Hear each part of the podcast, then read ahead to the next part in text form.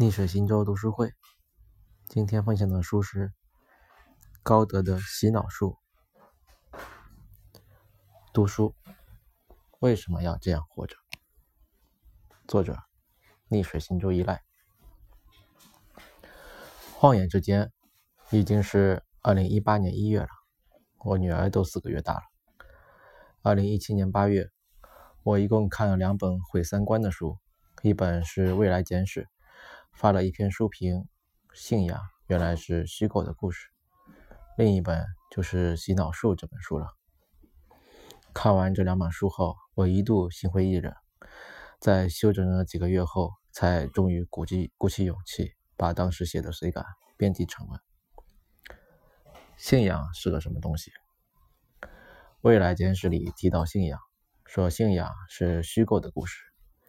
为了让一大群人合作。所以想出了一个共同努力的目标，这就是信仰。只是这个共同的目标经常是虚构的故事。洗脑书里提到信仰，说信仰就是洗脑，是成功的洗脑。洗脑在日常用语中可以说是一个贬义词，扭曲现实，并最终让人相信这个扭曲的现实。信仰同样会扭曲现实。但在日常用语中是一个褒义词。实际上，在这本书里，“洗脑”一词指出了信仰信仰的本质。当我搞明白这一点，得知自己所信仰的东西原来只是统治者治理社会的工具，我的感觉很不好。就像电影《黑客帝国》里男主角从虚拟世界里面挣脱出来，发现自己原来是被 AI。圈养时的感觉一样，痛苦和不适应。虽然我明白人类社会运作的原理，但同时有着丧失存在意义的感觉。人活着是为了什么？我以前上大学时思考过这个问题，并为此苦恼。但进入社会后的很多年里，我几乎放下了这个问题。现在，这个问题又重新出现了：活着是为了什么？为了快乐吗？但快乐总是很短暂，痛苦才是永恒的吧。活着就是为了繁衍吗？就像自私的基因里写的那样，肉体只不过是为了基因的延续吗？让带有我基因的个体延续下去，让我的基因永存，这就是活着的意义吗？按照未来简史的观点，我。只是生物预设和随机算法的结果，所谓的我也不见得有什么延续性吧？这难道就是所谓的存在主义困惑？那么为何还要活着，还要读书写作？我想知道我现在做的一切到底在图什么？也许是因为我想给自己的人生留下点什么。比如给这个社会留下一点有价值、有启发的东西，但为什么非要留下点什么呢？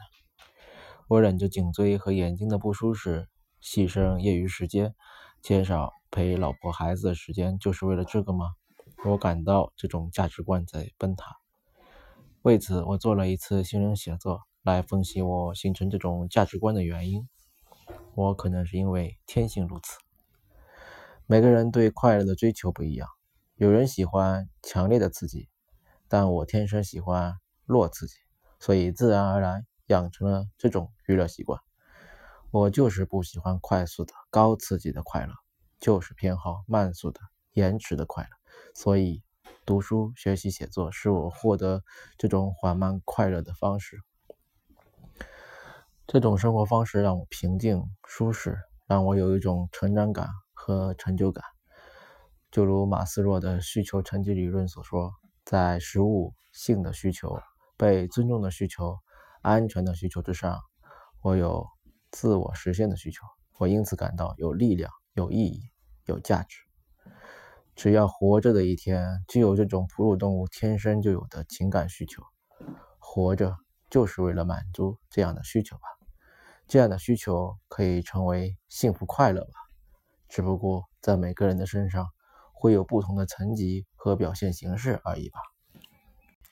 当然，这也可能有我小时候偶然习得的因素在，因为一些随机性，我碰巧就喜欢上了这样的生活方式。我时不时要写一写，不是因为我有毅力或者别的什么品质，只不过是因为写的过程释放了我，满足了我，让我感到舒服快乐。所以活着是为了不断体验这种快乐吗？如果是这样，那么不管怎么写，写成什么样？只要写一写就行了吧？为什么还要辛苦编辑成文，还要分享出去？实际上，我发布出来的所有文章都不是我写的初稿的样子。我写初稿的时候，写了更多私人化的、不逻辑的内容。那个过程可以说是真正的快乐，但从初稿到定稿发布的过程，我是痛苦的。为了别人能看懂，我费了好一番删改的功夫。我喜欢写草稿，却不喜欢修改，因为编辑成文的过程常常让我感到痛苦，所以常常一篇文章发布到自媒体平台的时候，都是在草稿写好的几个月后。但只要没有成文，我的心头就总有一种未完成的感觉。所以说情绪在那个时候已经释放了，却总有一种如果不改一改发出来，就好像浪费了什么的感觉。这大概是完美主义在作祟。完以后想看看自己当时都写了什么。如果现在不好好编辑，到时候可能完全读不下去，完全读不懂。这有一点像拍了个照片，要做个纪念的意思。写作和玩游戏也一样，能给我娱乐的满足感。只是我觉得游戏没有意义，所以不愿意花时间。这是我长久以来不知怎样形成的价值观使然。我愿意在读书写作上耗费时间，不求功利的回报，是因为这项娱乐大概不会让我产生像玩游戏时那样的负罪感。我小时候曾经体验过玩游戏成瘾的那种欲罢不能的负罪感，见到过老师和父母失望的眼神，因此对玩游戏产生了抗拒感。读书写作就完全没有这种困扰，不会有人阻止我、责备我、唠叨我，反而还会鼓励我、支持我。两者都会在我的大脑中产生多巴胺，快乐的效果对我来说差不多。我于是更愿意花时间在读书写作上，因为这个更有自我实现的感觉。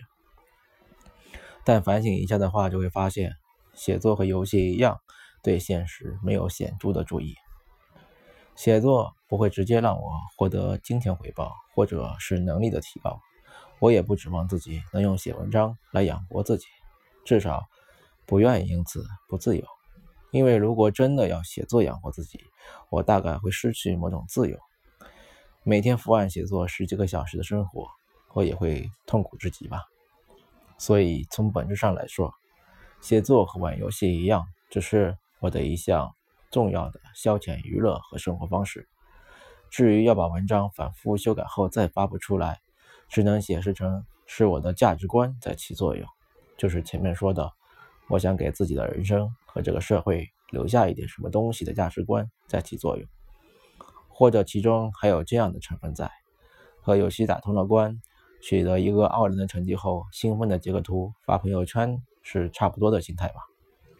这也是一种快乐，由外界的评价产生，高一点的点击流量，来一点打赏、点赞等这样的奖赏刺激，也会让我一时高兴。但是这种外在的奖赏。产生的快乐来得快，消失的也快，不足以让我乐此不疲。写了那么一大通，我心里终于好过了许多。总结陈词：活着不过是宇宙中的一个随机事件，终极来说没有什么意义。只不过既然已经活着，那么就追求着能持续获得幸福的体验，让自己生活的美好一些。如果还有余力，再创造出那么一丁点让自我满足的意义来，那种所谓幸福的体验，则可以来源于自我实现、生命繁衍等各种途径，因人而异。这篇文章实际上完全没有写到《洗脑术》这本书的技术重点：如何给别人洗脑如何说服别人的方法。我现在还没有力气去关心这个问题也许以后有心情再看这本书的时候再写写吧。这本书让我如此痛苦差评。感谢收听逆水行舟读书会本文的文字内容可以关注逆水行舟读书会公微信公众号 sell reading 再次感谢收听再见